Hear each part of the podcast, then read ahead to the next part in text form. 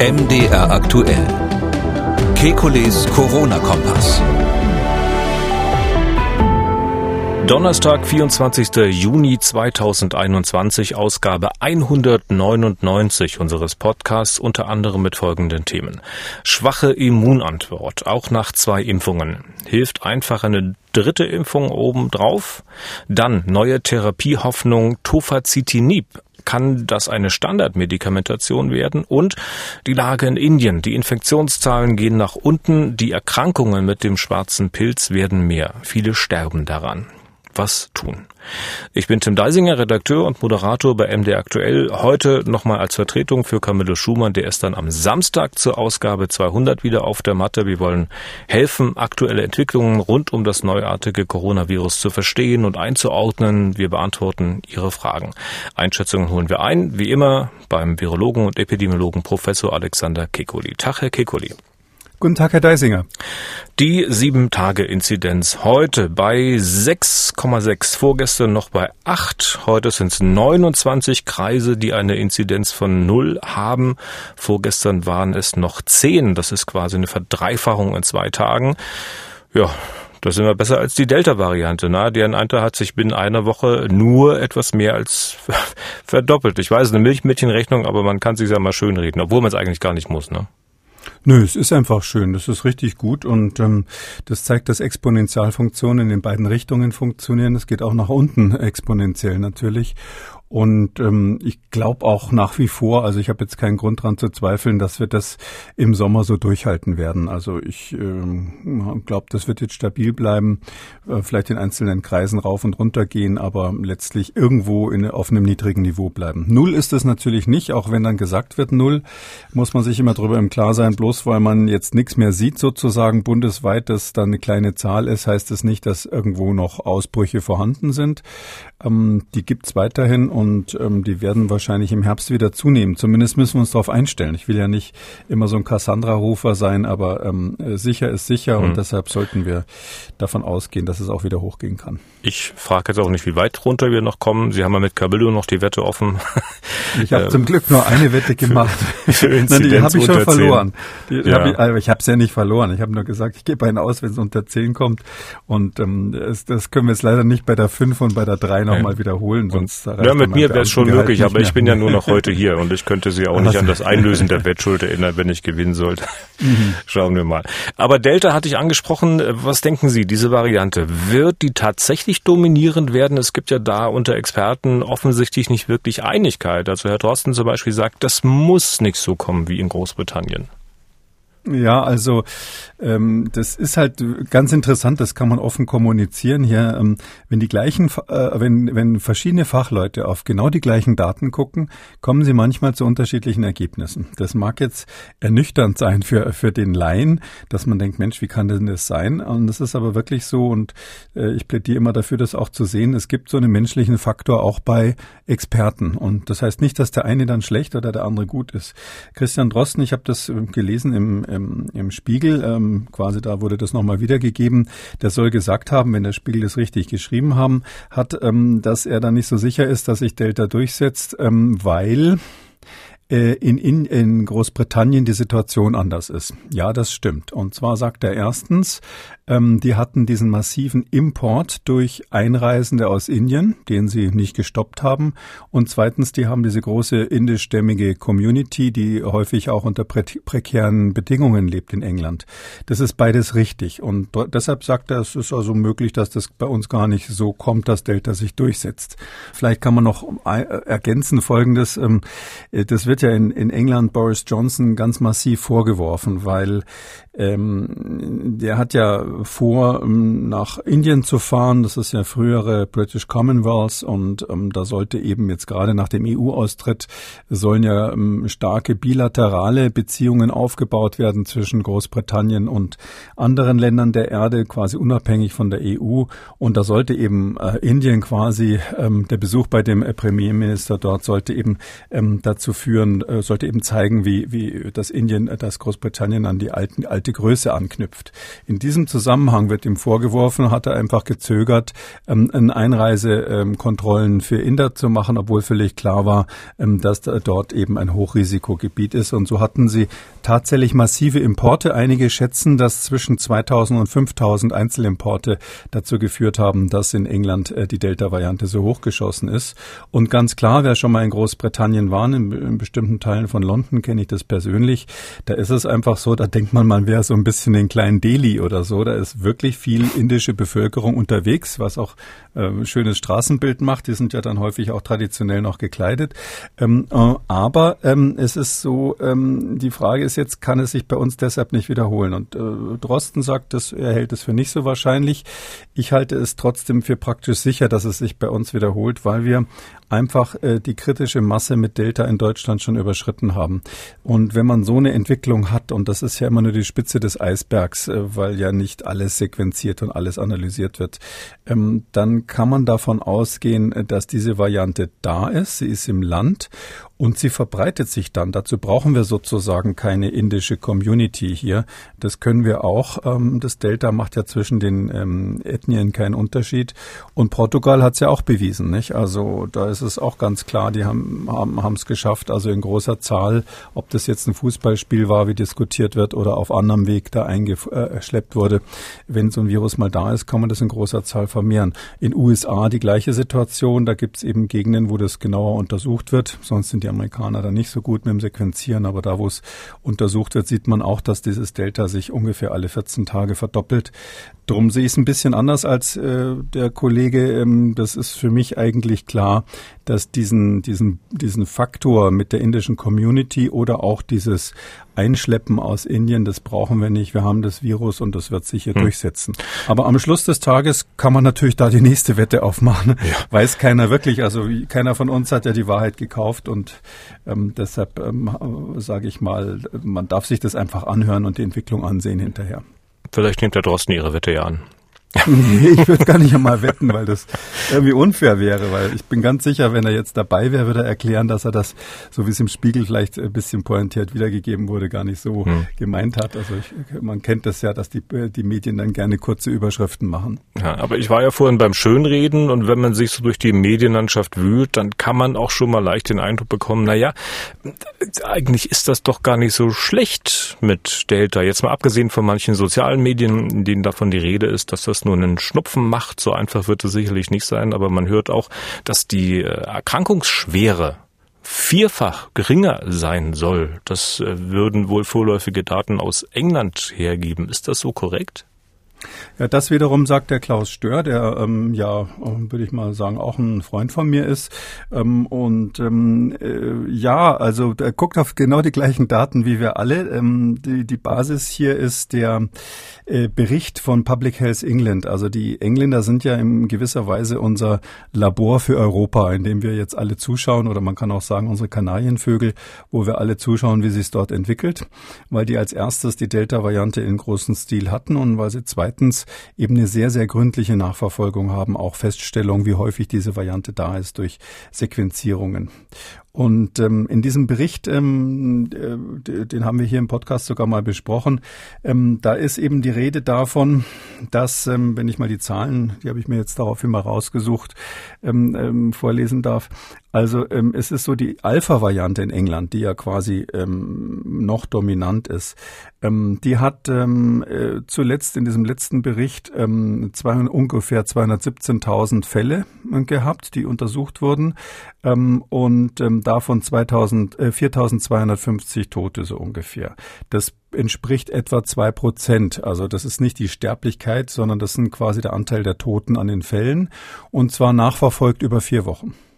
Das ist wichtig, wie lange man nachverfolgt hat, weil natürlich ähm, ein Fall ja erstmal krank wird und bis der dann stirbt, dauert es eine Weile und darum muss man einen längeren Zeitraum beobachten. Wenn man das jetzt vergleicht, damit im gleichen Zeitraum die Delta-Variante, da war das so, dass die festgestellt haben, viel weniger Fälle, nur 5762, aber eben ansteigend und dazu passend dann 17 Tote. Und wenn man da den Quotienten draus macht, sind das ungefähr 0,3 Prozent. Und jetzt sagt also der Klaus Stör sinngemäß, also im einen Fall zwei Prozent Tote, im anderen Fall 0,3 Prozent Tote. Ähm, das wäre sogar mehr als dieses Vierfach. Und wenn man das aber sehr, sehr konservativ rechnet, dann kann man sagen, na, Vierfach mindestens. Ähm, ähm, Delta ist also weniger tödlich. Ich bin da etwas vorsichtiger. Ich habe ja mich auch, sage ich mal, doch sehr stark gegen den Strom gestellt, ähm, indem ich gesagt habe, Delta ist nicht gefährlicher als, äh, als die bisherigen Varianten. Das ist ja auch schon eine Position, wo man eigentlich allen mh, bisherigen Fachleuten, also vor allem im Robert-Koch-Institut, massiv widerspricht. Ich würde nicht so weit gehen, dass man aus den Zahlen sagt, es ist ungefährlicher. Ähm, und zwar deshalb, weil eben nur vier Wochen nachverfolgt wurde. Wir wissen nicht, wie viele Delta-Erkrankte jetzt noch auf den Intensivstationen liegen und vielleicht noch sterben. Es ist ja so, dass bei jüngeren Menschen das einfach länger dauert, bis die dann ähm, unter Umständen sterben, weil die ähm, weniger Vorerkrankungen haben, weniger Risiko haben. Ähm, der andere Faktor ist, ähm, wir haben bei dieser Studie aus England keine ähm, äh, Untersuchung, welches, welche Altersgruppen das betrifft. Und ähm, wir wissen aber grundsätzlich, dass zurzeit eher jüngere Menschen aus verschiedenen Gründen ähm, äh, Covid bekommen, auch in England. Äh, warum das? Weil die Alten geimpft sind oder sich schützen und äh, die Jüngeren eben erstens nicht geimpft sind und zweitens vielleicht ein bisschen mutiger sind. Da gibt es dann auch so einen Effekt, den, den nennen wir Founder-Effekt, also so eine Art Gründungseffekt. Wenn sich dann in so einer Population das Virus zum ersten Mal ausbreitet, dann gibt es einfach mehr Ausbrüche. Das haben wir in England zum Beispiel jetzt bei jüngeren Leuten oder auch dann an Schulen. Und äh, wenn man natürlich diese Altersgruppe, die Jüngeren, vergleicht mit denen, ähm, die, äh, die vielleicht etwas älter sind, ähm, dann äh, sind die Zahlen nicht, äh, dann ist es ganz klar, klar, dass man eine niedrigere Sterblichkeit bekommt. Wir wissen auch nicht, wie hoch der Anteil derer ist, die vielleicht geimpft waren oder schon mal die Krankheit durchgemacht haben, weil Delta ja wahrscheinlich ähm, häufiger mal zu Reinfektionen führt oder auch zu ähm, Durchbrüchen bei Geimpften. Nicht sehr oft, aber kommt vor. Und da verlaufen die Krankheiten natürlich äh, viel harmloser so dass diese ganzen Faktoren, also der Zeitablauf, die Frage, wie ist das Alter, die Frage, waren die Leute geimpft oder, oder genesen, ähm, das ist alles in diesem Fall noch nicht untersucht und deshalb würde ich nicht so weit gehen zu sagen, kann sein, dass es stimmt, aber ich würde noch nicht so weit gehen zu sagen, die ist harmloser als, als die hm. normale Variante, sondern ich würde sagen, es gibt zumindest überhaupt keine Hinweise, dass sie gefährlicher ist. Und das ist ja auch schon mal, äh, sage ich mal, wirklich das Gegenteil von dem, was man hm. so sonst liest. Dann Daten aus England. Wir haben ja vorgestern in Ausgabe 198 über eine Studie gesprochen, auch aus dem Vereinigten Königreich, die äh, Veränderungen am Gehirn festgestellt hat, äh, geschrumpfte Gehirne nach einer Corona-Infektion beziehungsweise Covid-Erkrankung. Dazu haben uns ganz viele Mails erreicht. Es ist ja auch das böse Wort Alzheimer gefallen. Eine Frage zum Beispiel war, da könnten diese Schrumpfungsprozesse im Gehirn nicht durch den Impfstoff ausgelöst worden sein? Ähm, nein, also ich weiß, das war letztes Mal nichts für schwache Nerven. Ähm, hat mich auch selber beeindruckt, diese, diese Studie, muss ich zugeben. Ähm, es ist äh, nicht so, dass das irgendwas mit dem Impfstoff zu tun hat oder haben kann. Also es gibt überhaupt keine Hinweise darauf, weil entweder war es das Virus selber, was dort ähm, sein Unwesen getrieben hat. Diese, die, die Autoren der Studie haben das ja vermutet, ähm, die wir beim letzten Mal besprochen haben. Oder es war so, dass es eine Immunreaktion auf die Virusinfektion war. Und das kann man nicht vergleichen mit dem, was passiert, wenn man äh, so eine Spritze in den Arm verabreicht. Also dort äh, kommt es natürlich nicht zu so einer Reaktivität im Gehirn, die dazu führen könnte, dass sich dann ähm, ähm, ein Alzheimer-Prozess oder diese sogenannten Amyloide, also diese Plaques, die da entstehen beim Alzheimer, oder auch die dann die sekundären Erscheinungen, dass bestimmte Teile des Gehirns dann nach und nach zugrunde gehen, ähm, dass das dadurch ausgelöst hm. wird. Also das wäre wirklich völlig abwegig. Deshalb kann ich nur sagen, die Impfung macht's nicht. Im Gegenteil, es ist ein Grund, sich impfen zu lassen, weil möglicherweise Menschen, die also wenig Risiko haben, äh, dran zu sterben, dann doch ähm, solche, sage ich mal, Langzeitschäden haben könnten. Ja, ich will das nicht mit dem Teufel an die Wand malen, aber diese Studie geht in die Richtung, dass man, dass man über Langzeitschäden eben nachdenken muss. Zumindest mhm. bei älteren Menschen. Das waren ja alles Ältere. Ja. Äh, sich impfen lassen, deswegen viele haben sich in dem Zusammenhang, also Alzheimer, auch Sorgen um Kinder gemacht. Sollte man die nicht vielleicht sogar deswegen forciert impfen? Wir lassen diesen Aspekt heute mal raus. Das will ich äh, bloß explizit sagen. Ich habe vorhin mit Camillo Schumann gesprochen. Der wird dann am Samstag in Ausgabe 200 äh, ausführlich dann mit Ihnen darauf eingehen. Schauen wir uns jetzt mal zwei Studien an. In einer Studie geht es auch um Impfungen, und zwar bei Personen, die operiert waren, transplantiert waren, bei denen zwei Impfstoffdosen nur eine schwache Immunantwort ausgelöst haben. Frage, wie kann man da helfen? Antwort mit einer dritten Dosis. War das so in Kürze einigermaßen richtig? Ja, das war völlig richtig und aus verschiedenen Gründen fand ich das interessant genug, mal drüber zu reden. Das ähm, ist in Frankreich in Toulouse gemacht worden, gerade am 23. Juni veröffentlicht worden im New England Journal of Medicine, so eins von unseren Star-Magazinen, wo wirklich normalerweise nur gute Sachen reinkommen. Und ähm, hier, das ist eine ganz kleine Studie eigentlich. Und zwar haben die äh, folgendes Phänomen sich vorgenommen.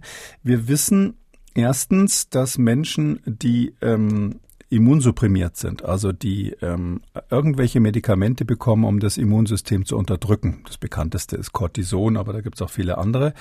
Dass bei denen bei der äh, Impfung gegen äh, Corona, dass dort ähm, die Antikörper nicht so richtig ansprechen. Das ist häufiger mal so. Nicht immer, aber tendenziell sieht man, dass die Antwort ähm, von den Antikörpern, die dann kommen nach der Impfung, oft äh, schlechter ist. Ähm, und das zweite Phänomen, was man hat, ist, dass man bei ähm, transplantierten Patienten, die also eine Nierentransplantation oder ähnliches hinter sich haben, dass man bei denen häufiger mal sehr schwere Verläufe sieht von Covid auch tödliche Verläufe, obwohl sie voll geimpft waren, obwohl sie zweimal geimpft waren. Und das ist eher exotisch. Also, dass zweimal Geimpfte natürlich noch sich anstecken können, ja, das kommt vor, aber dass sie dann einen schweren Verlauf bekommen, das ist echt exotisch und das hat man eben bei diesen Transplantierten mitunter beobachtet. Und da muss man dazu sagen, ähm, dass die Transplantierten ja ihr Leben lang Medikamente nehmen müssen, die das Immunsystem unterdrücken. Drücken. Meistens ist Cortison mit dabei und noch ein, zwei andere dazu. Und deshalb hat man gesagt, okay, also offensichtlich ist es so, dass die Unterdrückung, die medikamentöse Unterdrückung des Immunsystems dazu führt, dass die Impfung nicht richtig wirkt, nicht richtig anspringt, nicht genug Antikörper kommen. Und jetzt schauen wir doch mal, ob man diesen Leuten einfach helfen kann, ganz simpel, indem man ein drittes Mal impft. Also diese weitere Auffrischimpfung. Und da ist dabei rausgekommen, tatsächlich ähm, ähm, bei dieser Gruppe, die man da hatte, das waren jetzt nicht so viele, also insgesamt hatte man 101 ähm, Organtransplantempfänger und die wurden also ähm, alle dreimal geimpft und da hat man festgestellt, nach der zweiten Impfung waren nur, hatten nur 40 Prozent ähm, ähm, ausreichende Antikörper gebildet. 40 Prozent nach zwei Impfungen, ähm, äh, BioNTech war der Impfstoff, das ist echt wenig. Also sonst, ich glaube, bei den Phase 2 Studien ging es gegen 100 Prozent, also die Antikörperbildung. Die Schutzwirkung ist ja bekanntlich bei 95 Prozent vor der Infektion, vor der symptomatischen, aber Antikörper haben die nach meiner Erinnerung fast alle gebildet. Nur 40 Prozent von dieser Gruppe, die also unter Immunsuppression stehen. Und da hat man denen dann die dritte Impfung verpasst und geschaut, wie sieht's dann aus. Und dann erhöht sich das doch sehr deutlich auf 68 Prozent, die dann Antikörper haben. Das waren alles Leute, die schon vor vielen Jahren diese, diese Transplantation hinter sich hatten. Also der Mittelwert war so bei acht bis neun Jahren. Das waren also Leute, die schon lange mit einer äh, transplantierten Niere oder einige waren jetzt auch Leber. Es waren zwölf Leberpatienten dabei, sogar ein paar Herztransplantationen. Und das heißt für mich, also erstens, wenn wir äh, Patienten haben, die ganz wenig Antikörper haben, dann äh, muss man äh, überlegen, ob man denen nicht vielleicht die dritte Impfung gibt, vor allem wenn es Risikopatienten sind.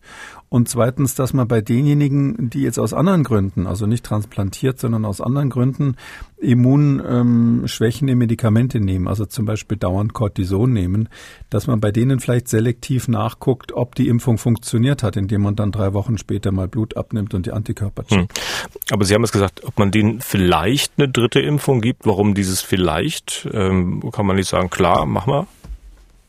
Naja, der Impfstoff ist ja knapp, ja, und es gibt immer, das ist so ein, ja, die, man könnte beides machen, ja. ja. Es gibt die, ähm, es gibt sozusagen ganz oft, wir haben die Situation oft bei der Frage, soll man nochmal impfen oder nicht? Äh, was weiß ich, Polio ist so ein Klassiker, gegen Kinderlähmung wird ja auch geimpft.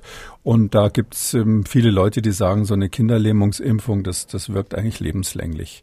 Und andere sagen, na ja, sicherheitshalber nach 10 oder 20 Jahren nochmal auffrischen.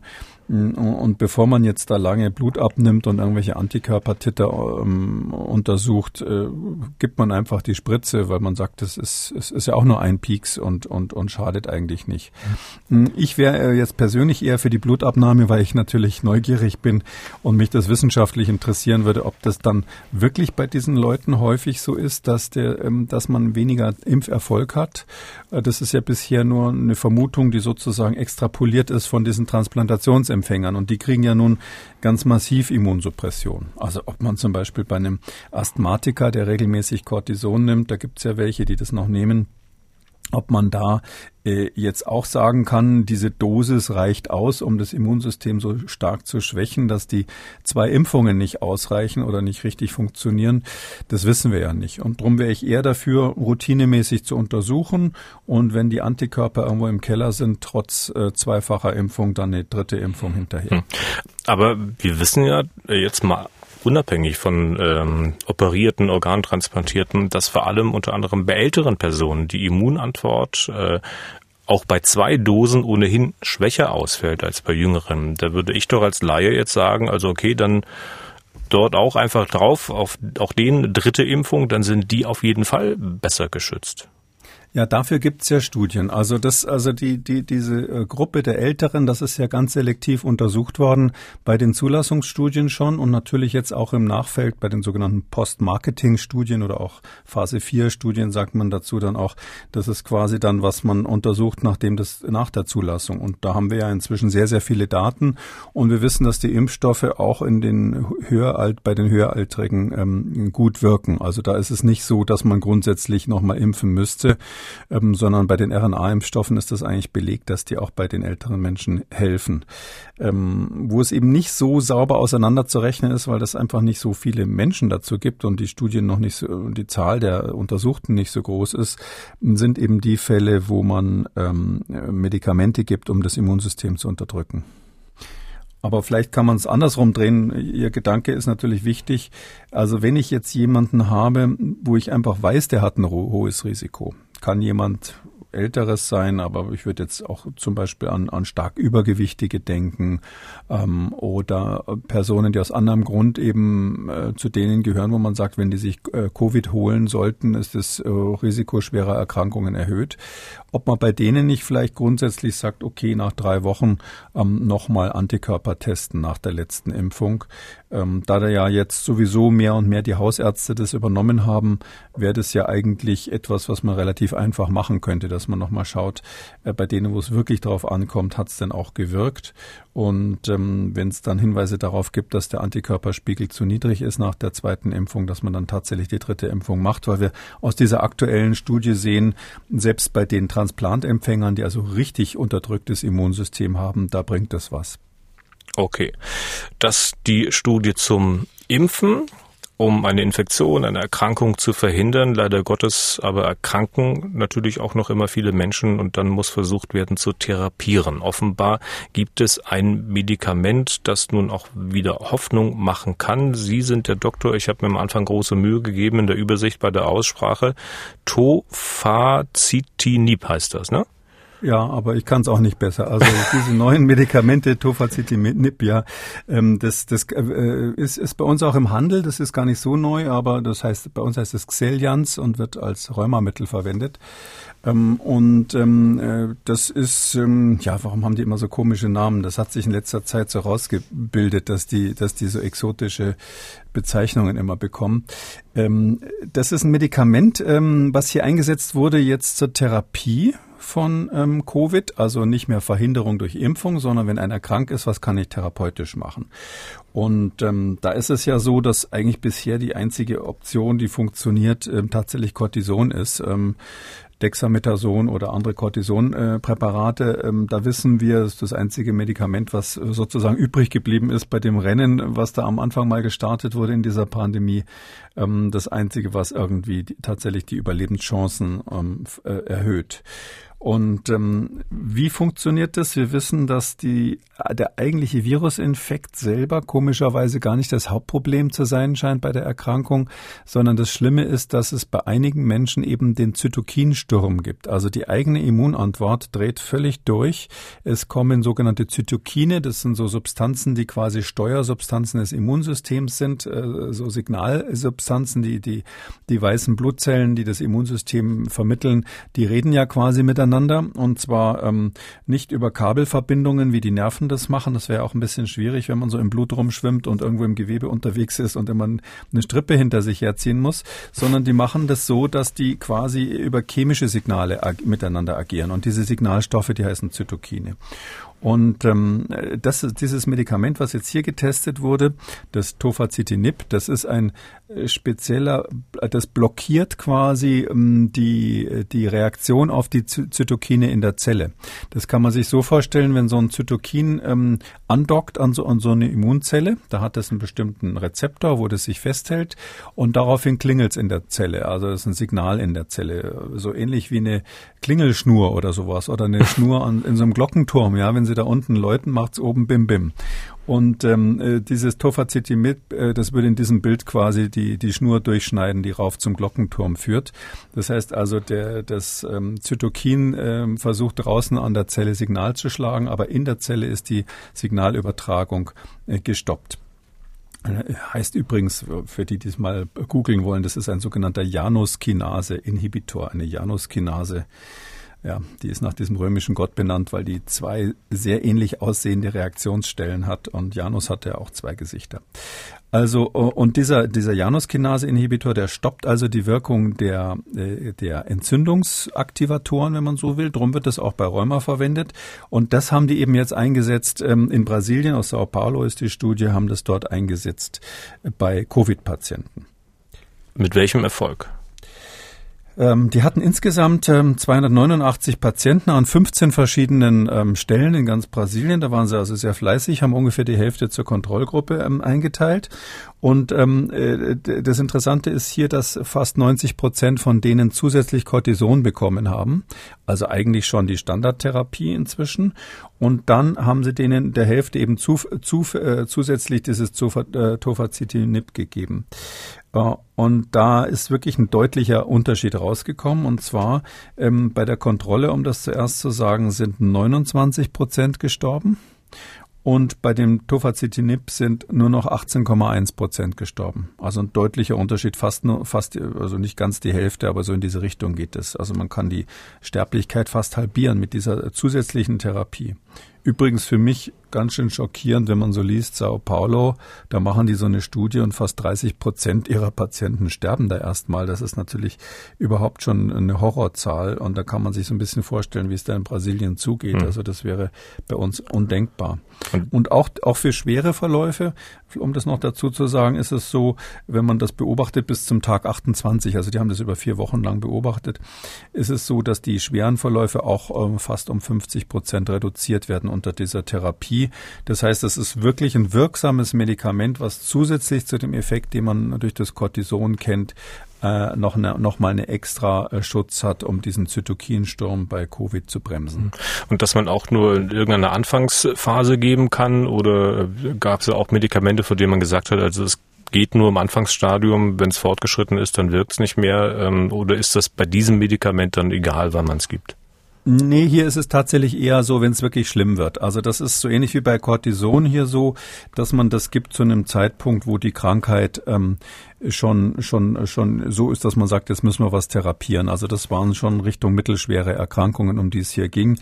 Ähm, es wäre auch nicht sinnvoll, ähm, das ganz am Anfang zu geben. Ähm, also Ärzte wissen das, dass es gerade in, in, Europa eine große Diskussion gab um die Zulassung von diesem Tofacitinib, ähm, ähm, also dieses Xelians ähm, als Rheumamittel.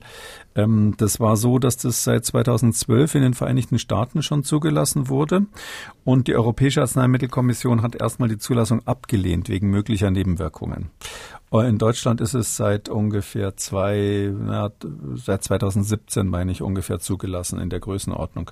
Ähm, und ähm, warum ist das, äh, warum hat man, äh, warum ist das kritisch? Ähm, jetzt gerade im Anfang diesen Jahres war das, glaube ich, ungefähr im Januar, kam völlig unabhängig davon nochmal eine Warnung raus, ähm, dass es äh, Nebenwirkungen gibt, also die, die ganz am Anfang schon mal befürchtet wurden, die sind jetzt gerade in den USA häufiger gesehen worden. Und zwar zum einen, dass es aufs Herz manchmal kardiale Ereignisse macht, also so, so, so wie Angina pectoris. Und zweitens, dass es wohl auch einen Effekt gibt in, in Richtung Tumorwachstum bei einigen Patienten. Also das, man weiß nicht ganz sicher, ob es damit zusammenhängt, aber es würde passen, weil die gleiche äh, Signalkaskade in der Zelle, die äh, verantwortlich dafür ist, dass diese Entzündungssignale weitergeleitet äh, werden, die hat auch was damit zu tun, dass ähm, äh, Tumorwachstum unterdrückt wird. Und darum ist so ein bisschen die Vermutung, dass dieses Medikament hier als Nebenwirkung die Bildung von Tumoren haben könnte. Das gilt aber nur bei Dauertherapie. Also die, die Rheumapatienten, die kriegen das ja äh, in großer Menge. Also der Hersteller, übrigens auch Pfizer an der Stelle, verdient da ganz gut. So eine Packung kostet, glaube ich, 1000 Euro, wo, wo, wo 56 Tabletten oder so drinnen sind. Also, und wenn man das regelmäßig nehmen muss als Rheumapatient, dann ist das echt eine Cash-Cow für den Hersteller. Und die Leute, die das so lange nehmen, die haben dann diese Nebenwirkungen. Aber wenn man es ein paar Tage nimmt und äh, Covid-krank ist, dann ist das natürlich nicht zu erwarten, hm. dass das ein großes Problem sein wird klingt jetzt für mich ein bisschen danach, als ob man das neben Cortison dann quasi auch zu einer Art Standardmedikamentation machen kann. Ich glaube auch, dass man auf jeden Fall das probieren muss in weiteren Studien daraufhin. Das ist, äh, stimmt einen sehr optimistisch. Aber ich würde eben davon vorwarnen, genauso wie beim Cortison, äh, das jetzt einfach immer äh, dran zu denken, das zu nehmen, wenn man einen leichten Verlauf hat. Ähm, auch bei dem Cortison ist es ja so, ähm, ein weiteres Beispiel, wo sich nicht alle Experten einig sind, ist ja bekannt, dass ein in Deutschland sehr bekannter ähm, Gesundheitsfachmann und Politiker gesagt hat, wo man dafür plädiert hat, man sollte Cortisonspray früh frühzeitig einsetzen bei, ähm, bei Covid. Ähm, ich bin da immer vorsichtig. Aber das heißt jetzt nicht, dass der eine Recht hat oder der andere Unrecht. Aber ich bin immer vorsichtig bei Menschen, die eigentlich nichts haben, anzufangen zu therapieren mit einem Medikament, wo ich definitiv weiß, es hat Nebenwirkungen. Und Cortison hat eben auch Nebenwirkungen, jetzt nicht solche, dass es Tumore gibt, aber auch eben Nebenwirkungen. Und darum finde ich immer, ähm, man muss das mit Augenmaß machen, man muss es dem Arzt überlassen und der Arzt muss entscheiden, ist die Erkrankung jetzt so fortgeschritten, dass ich Cortison oder dann in Zukunft vielleicht auch noch das Tofacitinib dazu gebe. Okay, Punkt an dieser Stelle. Dies zu den beiden Studien. Schauen wir nach Indien. Dort gehen die Zahlen deutlich nach unten, die Infektionszahlen. Allerdings erkranken immer mehr Menschen an einem Pilz, einem schwarzen Pilz und sterben auch vielfach daran. Dazu kommen wir gleich. Äh, kurz zuvor aber aus Indien kommt ja diese Delta-Variante. Nun gibt es dort auch eine Delta Plus. Variante. Ich bin ein bisschen irritiert über die Bezeichnung. Äh, Plus klingt ja eher nach besser. Ich äh, weiß nicht, ähnlich der Energieverbrauchswerte bei Haushaltsgeräten, bei denen waren wir auch irgendwann bei A+++. Ich weiß gar nicht, wie viele Plus es da gab. Äh, also Delta Plus, was ist denn das? Ja, also nach Corona müssen wir wahrscheinlich das ganze Marketing, die, den ganzen Marketing-Sprech der Werbeleute nochmal revidieren. Wenn man sagt, ich bin positiv, hat das ja durchaus negative Auswirkungen in dem Fall. Also ähm, ja, Delta Plus, das ist diese Delta-Variante und die hat eine zusätzliche Mutation. Also auch in dieser Stelle, wo das Virus andockt an die Zielzelle, ähm, das nennen wir die Rezeptorbindungsdomäne, wo also das an den Rezeptor zum Beispiel in der Lunge andockt, da gibt's an der Position 417 eine weitere Mutation. Mutation, die heißt K417N, was auch immer das ist. Und diese eine extra ähm, äh, Mutation, die hat jetzt die Inder dazu bewogen zu sagen, das heißt Delta Plus. Also glücklich ist das nicht. Es gibt da natürlich hm. auch technische Bezeichnungen. Mir ist nur Folgendes, und vielleicht ist noch wichtig, diese Mutation, die wurde auch gefunden äh, in der, ähm, äh, in der südafrikanischen Variante die darf man ja nicht mehr so nennen, die heißt jetzt Beta. Und sie wurde auch gefunden in der brasilianischen, die man auch nicht mehr so nennen darf, die jetzt Gamma heißt. Aber die beiden haben ähm, quasi auch diese Mutation. Und ähm, jetzt hat man gesagt, aha, jetzt hat also die indische Variante das auch entwickelt und man hat, einige haben die Befürchtung geäußert, dass sie dadurch noch ansteckender werden könnte. Wissenschaftlich ist das interessant, weil wir beobachten das, was wir eine echte Koevolution, eine Parallelevolution. Die sind ja nicht voneinander, haben ja nicht voneinander abgeschrieben, wie irgendwelche Schüler, ähm, wo der Lehrer nicht aufpasst, sondern die sind völlig unabhängig voneinander. Die Viren einmal in Indien, einmal in Südamerika ähm, äh, und einmal in Südafrika auf die Idee gekommen, ähm, die gleiche äh, Mutation zu bilden und haben dann gemerkt, hoppla, dann kann ich mich ja viel, viel besser vermehren, sodass man man also sozusagen eine äh, Konvergenz hat. Also diese Viren steuern auf einen Optimalzustand zu, einfach durch Versuch und Irrtum. Und ähm, ja, wahrscheinlich äh, kommt dann am Schluss raus, dass diese Delta Plus auch irgendeinen Vorteil hat, sonst gäbe es es ja nicht für das Virus. Aber ich warne einfach davor, jedes Mal wieder ähm, die Sau durchs Dorf zu treiben, wenn eine neue Variante da ist. Für Journalisten ist das natürlich klasse, wieder eine Schlagzeile zu haben. Na, na. Äh, vielleicht auch für den, Entschuldigung, vielleicht auch für den einen Wissenschaftler, einen oder anderen Wissenschaftler, dann äh, wieder zu sagen, Achtung, Achtung, äh, Alarmstufe Rot ähm, oder mit der anderen Hand die Hand aufzuhalten halten, ich brauche mehr Forschungsmittel, je nachdem.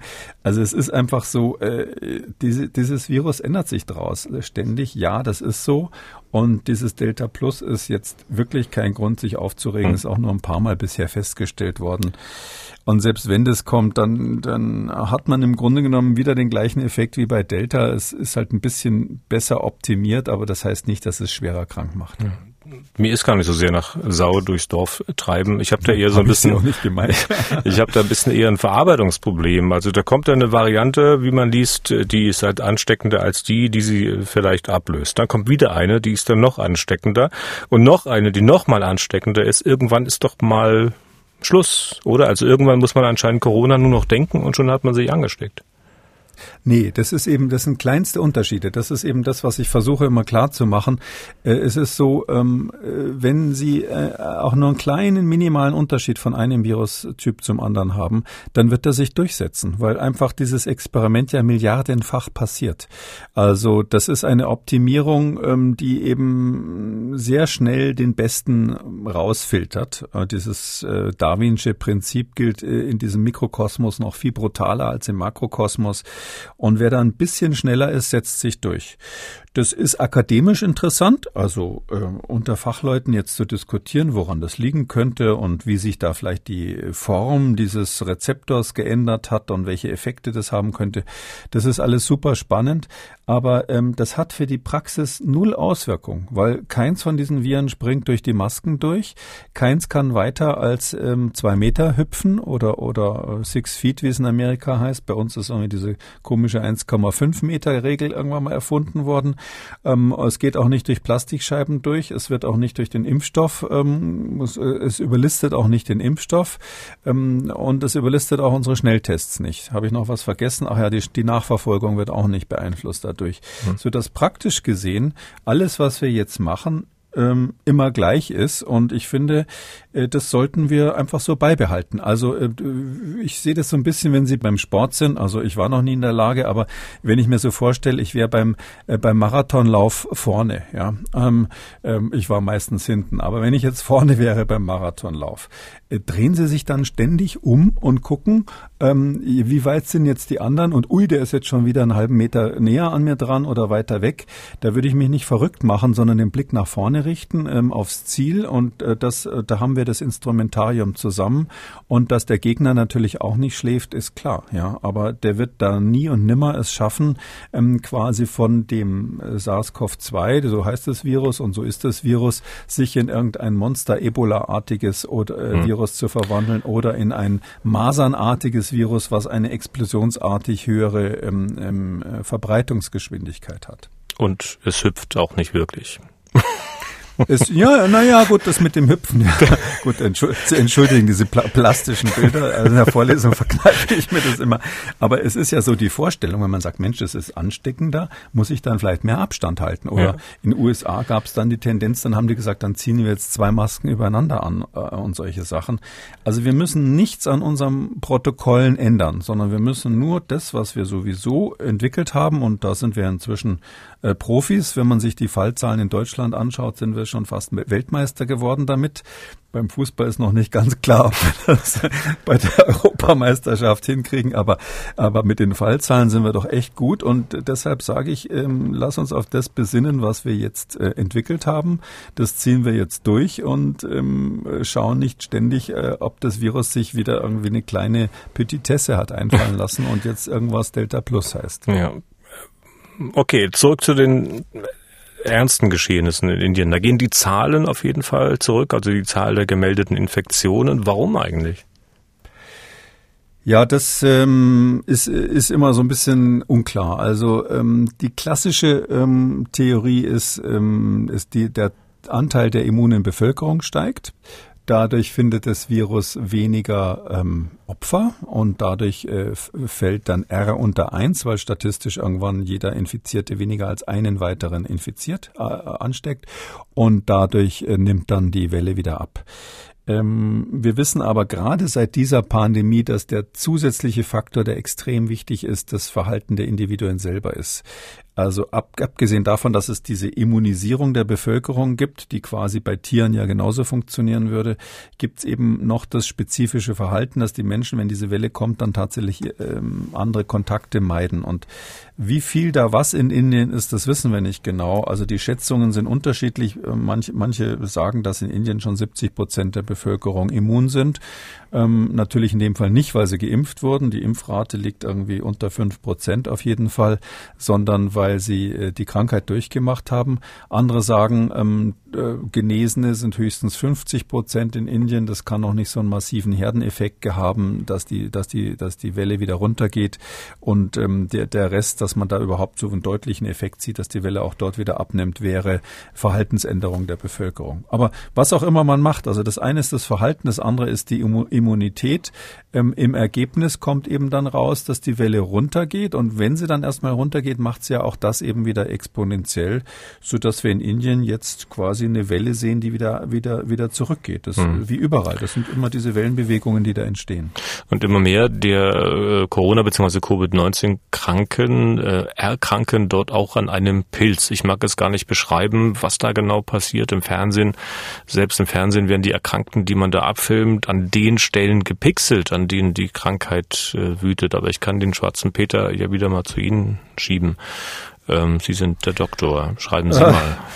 Ja, also das ist der sogenannte schwarze Pilz, Black Fungus heißt das, oder auch Mukor. Ähm, das ist eigentlich ein Schimmelpilz. Und der, der hängt in irgendwelchen Gebäuden rum, ähm, ist eigentlich bei uns medizinisch kaum relevant. Also in meiner Vorlesung kommt er nur so am Rande vor, weil wir das so gut wie nie haben, dass wir Probleme haben. Sowas interessiert in Deutschland, diese Schimmelpilze, die interessieren in Deutschland eigentlich mehr so Gerichtsmediziner. Wenn so eine Leiche irgendwie ein Jahr lang im Wald gelegen hat, dann können sie an dem Pilzbefall feststellen, an welcher Stelle sie gelegen hat, wie lange sie da gelegen hat und dann gucken sie, wie sich dieser Pilz dann durch die Leiche durchgefressen hat. Ähm, und und was, was der eben macht, dieser Pilz, ist, dass er ähm, bei, bei Lebenden dann, wenn es dazu kommt, dass es zu einer Infektion kommt, ähm, typischerweise Haut, ähm, Lunge, ähm, Darm, aber eben auch die Nebenhöhlen im Gesicht äh, befällt. Das heißt also die Nasennebenhöhle hauptsächlich. Und wenn der da sitzt, breitet er sich aus und ähm, futtert sozusagen, ernährt sich von dem Fleisch und den Knochen, was er um sich herum findet. Und äh, wenn man das nicht behandelt, und das ist in Indien extrem schwierig, das äh, rechtzeitig zu behandeln, dann frisst er sich eben dann auch durch den Gesichtsknochen durch nach außen mit den entsprechenden optischen, optischen Effekten. Und was in Indien das große Problem ist, er kann sich auch nach oben in die Augenhöhle fressen. Und ähm, äh, da äh, kommt es dann tatsächlich dazu, dass die, den Leuten dann quasi chirurgisch da das eine Auge rausgenommen werden muss und ähnliches.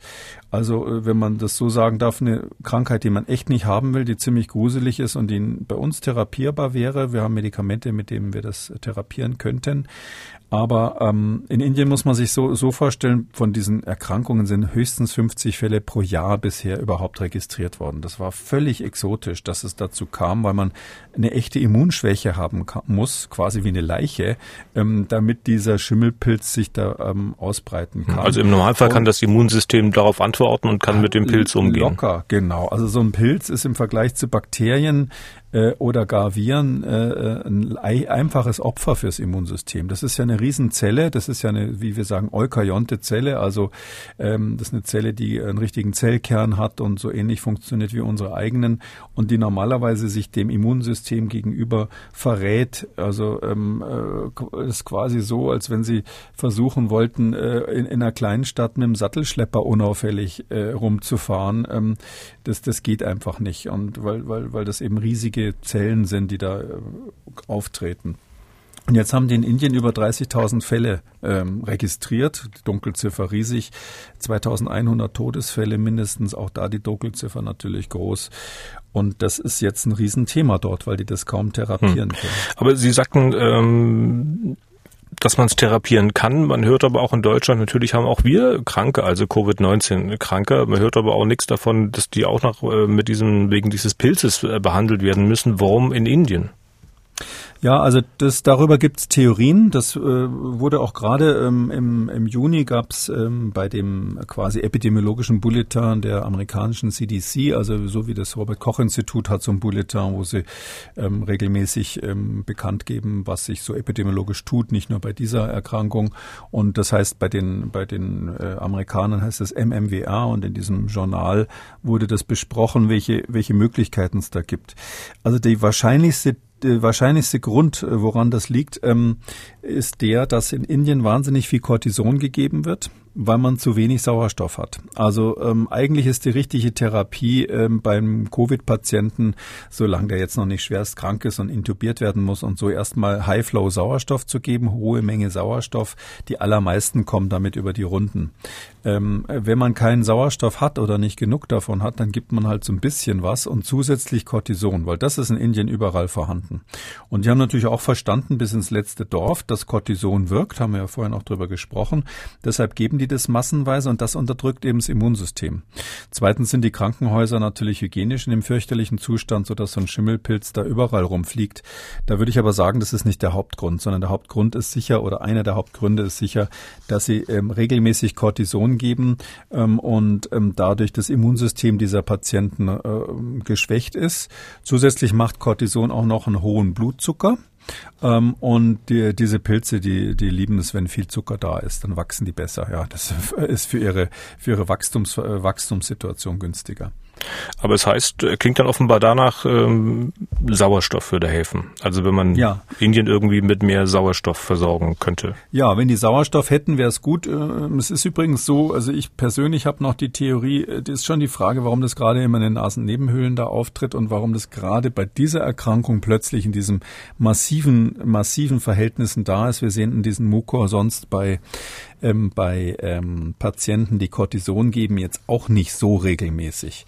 Darum habe ich ganz persönlich als Mikrobiologe natürlich dann nochmal so eine Spezialtheorie, die ist völlig un, un ähm, aber ich will sie an der Stelle für die, die da Spaß haben, kurz erwähnen.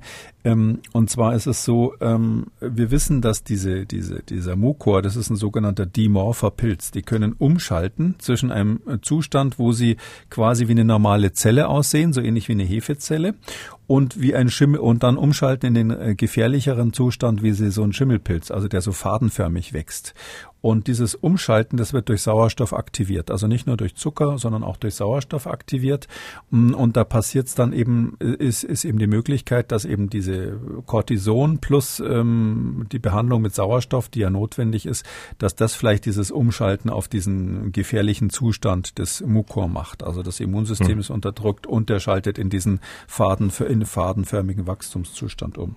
Das, man könnte den Indern, man hätte den Indern natürlich helfen können, ähm, wenn die besser besser therapieren würden und dazu müssten sie High-Flow-Sauerstofftherapie machen, also sehr, sehr viel Sauerstoff in kürzester Zeit für jeden Patienten. Da braucht man pro Tag mehrere Flaschen von diesen Sauerstoffflaschen oder eben einen Sauerstoffgenerator. Das habe ich ja hier im Podcast mal dazu aufgerufen, dass man in Deutschland einfach alle Generatoren abbaut und dahin schickt, äh, um ganz schnell was zu machen. Ähm, ist leider nicht passiert. Es gab einen, eine Riesenanlage, die wurde von der Bundeswehr in Neu-Delhi errichtet. Ist natürlich eine tolle Sache, aber das ist nur an einer Stelle ein Tropfen auf einen heißen Stein und in der Fläche hilft es nicht, weil die haben viel zu wenig Flaschen, um das im Land zu transportieren. Ähm, und deshalb ist äh, für mich die Lehre eigentlich, die wir aus Indien oder eine Lehre, die wir ziehen können, wir müssen auch um solche Folgeerscheinungen dann wahrscheinlich von falscher Therapie. Also dieser schwarze Pilz ist wohl die Folge ärztlicher Therapiefehler. Äh, um das zu verhindern, müssen wir einfach solchen Ländern, die dann die nächsten Ausbrüche haben, in großer Menge Sauerstoffgeneratoren zur Verfügung stellen. Stichwort solchen Ländern, äh, gibt ja noch welche, die sind noch schlechter aufgestellt als Indien. Also wenn man mal auf den Kontinent daneben in Anführungszeichen schaut, äh, große Teile Afrikas, wo in weiten Teilen eine Impfkampagne noch nicht mal begonnen hat, ähm, ist da zu fürchten, also dass sich das, äh, was in Indien passiert, in Afrika wiederholt? Die Weltgesundheitsorganisation warnt im Moment davor. Also das ist sozusagen die offizielle Linie, dass das befürchtet wird.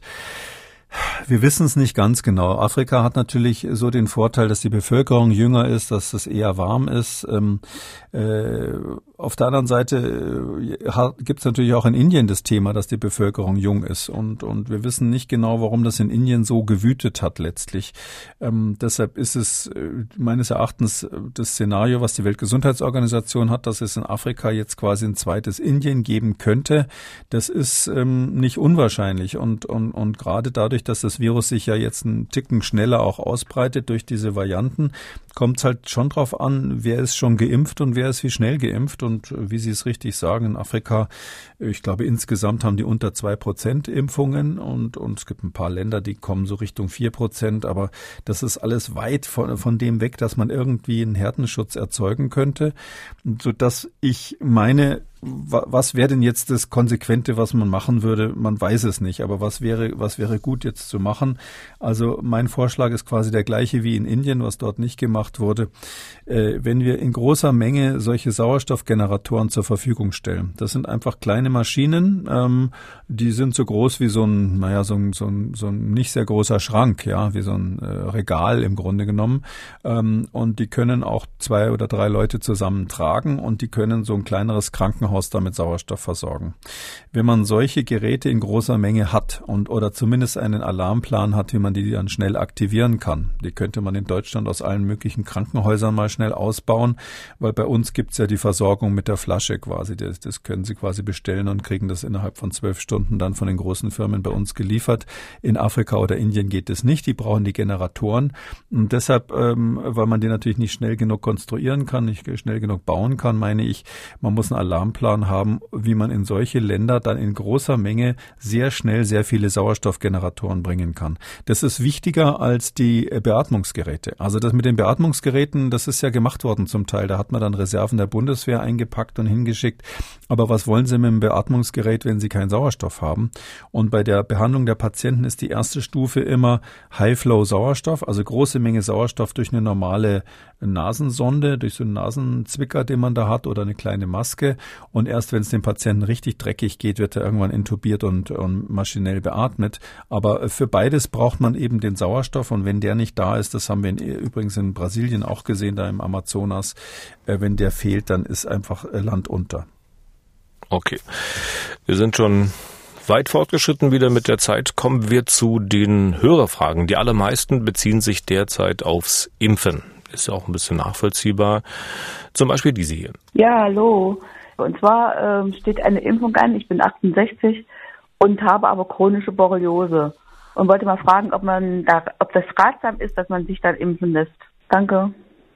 Ja, also kann man auf jeden Fall machen. Äh, Gibt es keinen Grund, das nicht zu machen. Die äh, Borreliose ist ja eine bakterielle ähm, Infektion. Ähm, die wird normalerweise mit Antibiotika behandelt. Man sollte jetzt nicht ähm, nach dem Motto, ich habe eine chronische Borreliose sagen, damit habe ich mich abgefunden, sondern man sollte schon versuchen, das hat die Hörerin sicherlich auch, äh, macht die Hörerin sicher auch so, das zu therapieren. Und ähm, es ist ganz klar, dass die Antibiotikatherapie ähm, überhaupt kein Grund ist, sich nicht impfen zu lassen. Dann die nächste Frage, auch die zum Impfen. Guten Tag, mein Sohn, 26 Jahre alt, hat sich einen Weisheitszahn rausoperieren lassen und muss sich auch noch einen zweiten Weisheitszahn rausoperieren lassen. Und am selben Tag soll er seine zweite Impfung mit moderner bekommen. Meine Frage an Sie, sollte er das an einem Tag machen oder spricht was dagegen, eine OP und eine Impfung am selben Tag zu bekommen? Vielen Dank und auf Wiederhören. Tja, das möchte ich auch nicht durchmachen, hat was für sich. Ne? Ja, also ich würde die OP verschieben, weil normalerweise ist es mit den Impfungen ja so, dass man, wenn man dann nicht zum Termin geht, nicht weiß, wann man das nächste Mal was kriegt. Ähm, und äh, Weisheitszahn rausnehmen, das klingt jetzt nicht so, als wäre das ähm, quasi ein Notfall. Ähm, deshalb würde ich die OP nicht am gleichen Tag machen. Nicht, weil die Impfung deswegen nicht wirkt, das kann man natürlich kann man sie das machen, aber warum soll man sich diese Doppelpackung geben? ja, Vielleicht tut's weh platt. im Mund. Ja, natürlich. Also äh, bei, mir wurde auch schon mal so ein weißer Heizzahn rausoperiert. Da ist man dann von sich aus erstmal hinterher ähm, nicht im besten Zustand, äh, ein, zwei Tage lang. Ähm, manche jammern auch länger und lassen sich dann eine Woche lang krank schreiben. Das gibt's auch. Und ähm, nach der Impfung kann es gerade bei jüngeren Menschen natürlich sein, dass die dann mal einen Tag oder zwei ähm, nicht mehr auf dem Dampfer sind. Ähm, und deshalb würde ich mir jetzt nicht beides an einem Tag geben. Man muss sich ja nicht quälen. Dann eine Frage per Mail von Alex, junge Mutter, der älteste Sohn 15. Im Alter von drei Jahren wurde bei ihm das Kawasaki-Syndrom festgestellt.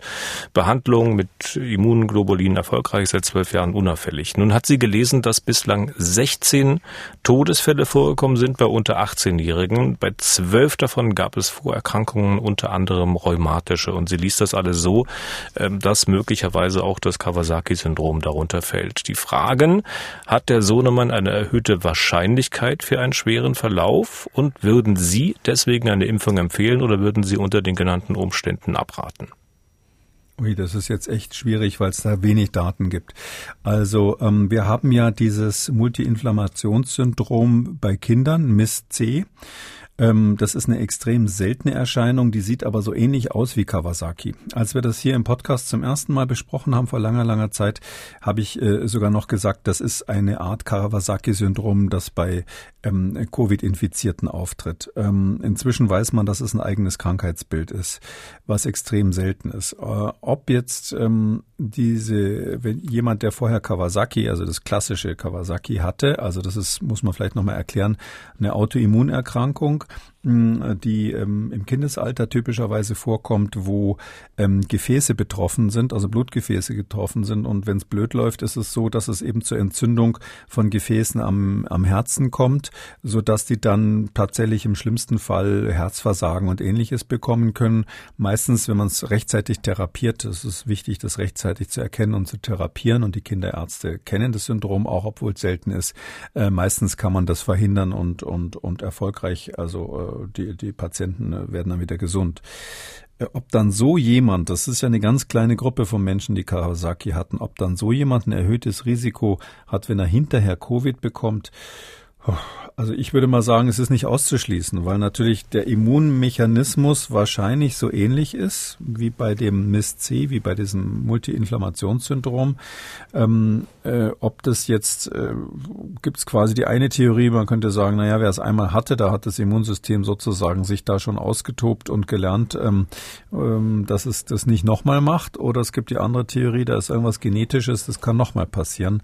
Da gibt es definitiv bisher keine Daten zu, weil das einfach viel zu wenige hm. Fälle sind.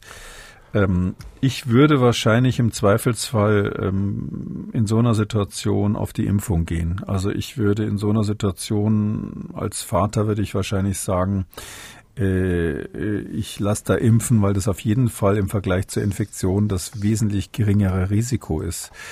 Ähm, sollte man vielleicht mit dem Arzt besprechen, gibt ja viele Kinderärzte und auch einige, die spezialisiert sind, richtig auf solche Autoimmunerkrankungen. Und wenn der Arzt dazu rät, dann würde ich äh, Richtung Impfung gehen. Dann ein, na, ich sag mal, besonderer Fall in Bezug darauf, wie die Frage zustande kam. Ich will es mal ganz kurz erzählen. Ein junger Mann, Anfang 20, will anonym bleiben, spricht auf unseren AB und bricht dann nach einer Minute ab. Ich hatte das Gefühl aber, dass er seine Frage eigentlich unbedingt loswerden möchte. Also habe ich ihn zurückgerufen. Wir haben uns einige Zeit unterhalten und er hat mir seinen Fall geschildert, meint aber dann, dass er damit eigentlich nicht der Allgemeinheit zur Last fallen möchte. Dann habe ich ihm gesagt, darum soll er sich mal keinen Kopf machen und ich fasse das mal kurz zusammen. Er hatte alle paar Wochen ein Kribbeln an der Schläfe, so für etwa 20 Minuten. Dann gab es eine erste Impfung mit BioNTech, keine großen Nebenwirkungen. Zehn Tage später dann wieder dieses Kribbeln an der Schläfe, das sich dann aber ausgeweitet hat bis zum Hinterkopf als Dauererscheinung dann. Er war beim Hausarzt, hat MRT machen lassen und so weiter und so fort. Mittlerweile ist wieder fast verschwunden, tritt nur noch manchmal auf und er hat nur die Frage, Mensch, was ist das? Ist das jetzt psychosomatisch, was seine Vermutung und Hoffnung ist oder kann das auch sein, dass es eine eventuell auch angestoßene Autoimmunerkrankung ist. Die Ärztin möchte sich da nicht festlegen, will einen Neurologen hinzuziehen. Aber das hilft ja dem jungen Mann nicht bei seinen schlaflosen Nächten, wenn er da hin und her grübelt. Also wir wissen, dass diese neurologischen Erscheinungen, das so Kribbeln an, das geht, manche haben Kribbeln an der Schläfe, manche ähm, haben Kopfschmerzen, die da kommen können, bis hin zur Migräne, äh, was ja bekannt ist. Ähm, die sind ähm, schon gekoppelt mit ähm, immunologischem Geschehen. Also wir wissen zum Beispiel, dass bei solchen Patienten zum Teil auch diese Zytokine erhöht sind äh, in der, im Anfall. Also dass man dann äh, sieht, dass äh, das Immunsystem irgendwie arbeitet aus Gründen, die man nicht genau versteht. Ähm, das ist die eine Seite. Also es kann was Immunologisches dabei sein. Ähm, das andere ist, dass natürlich diese Sachen ganz oft auch überlagert sind von Ängsten, die man hat, dass man Angst davor hat, dass das wiederkommt oder dass es kurz vor einer Prüfung kommt oder dass man deshalb nicht schlafen kann und am nächsten Tag nicht fit ist. Das ist die Kunst des guten Neurologen oder Neurofacharzt für, für Nervenleiden im Allgemeinen, der dann noch zusätzlich Psychiater ist, das auseinanderzuhalten das kann man so in dem Podcast quasi hm. ähm, nicht genau analysieren. Also es gibt beide Varianten, ähm, aber ich höre da ja raus, die gute Nachricht ist, es ist irgendwie auf dem, sowieso auf dem Weg der Besserung und darum finde ich immer das Wichtigste, wenn Symptome wieder weg sind und man nicht jetzt so was ganz Typisches hat, was, was, was weiß ich, nach Herzinfarkt aussah oder nach Krebs riecht, dann würde ich sagen, so, so, so irgend so ein Kribbeln, wenn es wieder weg ist, ist es weg, auf Wiedersehen. Aber dann steht die äh, zweite Impfung vor der Tür und da fragt ja. sich natürlich, was mache ich jetzt? Kriege ich dann wieder? Impfen. Nein, impfen lassen. Das äh, wird dann, wenn es dann wiederkommen sollte, wird es danach auch wieder weggehen. Also ich würde auf keinen Fall deshalb jetzt die Impfung abbrechen, weil da mal was gekribbelt hat. Okay. Zum Schluss noch die Frage einer Dame. Hier habe ich den Eindruck, dass man da vielleicht durchaus mal sagen muss, dass das, was sie sich da ausgedacht hat, keine gute Idee ist, aber Sie sind der Experte, vielleicht sehen das ja völlig anders, äh, wie folgt. Ich zitiere, in den öffentlichen Verkehrsmitteln sitzen hin und wieder Fahrgäste ohne Maske oder Fahrgäste, die die Maske unter der Nase tragen.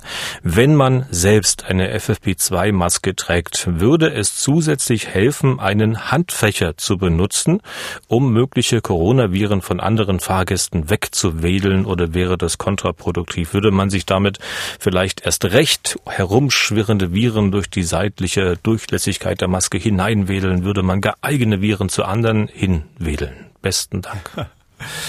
Ja, das ist ähm, ich, das Wichtigste ist, ich glaube, man sollte nicht sich zu viel Gedanken machen über dieses Thema. Ja, das ähm, der, der Handfächer bringt nichts. Also das ist ein Luftquirl, der im Grunde genommen ähm, für die Infektiologie keinen Vorteil hat. Höchstens im Sommer, wenn es jetzt warm ist, da kann ich mir schon vorstellen, dass man mit so einem Fächer vielleicht besser bedacht ist. Ähm, das Wichtigste ist, wenn man jetzt wirklich sich schützen will, dass die Maske dicht ist. Also da war ja so ein Halbsatz drinnen für den Fall, dass an der Maske die Luft noch vorbeigeht. Das kann man ja steuern. Man muss halt eine Maske besorgen, die wirklich dicht ist. Da gibt es ja auch solche, die über der Nase so eine Art Kautschukband haben, was dann ähm, halbwegs schließt und nicht nur so ein Metallbügel. Und wenn man eine FFP-Maske hat, die dicht ist, das sieht man übrigens daran, dass beim Einatmen sich regelmäßig dann die Seitenteile nach innen ziehen, ähm, äh, dann, dann ist alles in Ordnung. Dann braucht man keinen Fächer und auch keine Angst. Okay, damit sind wir durch. Das war's für heute. Und von mir erst einmal.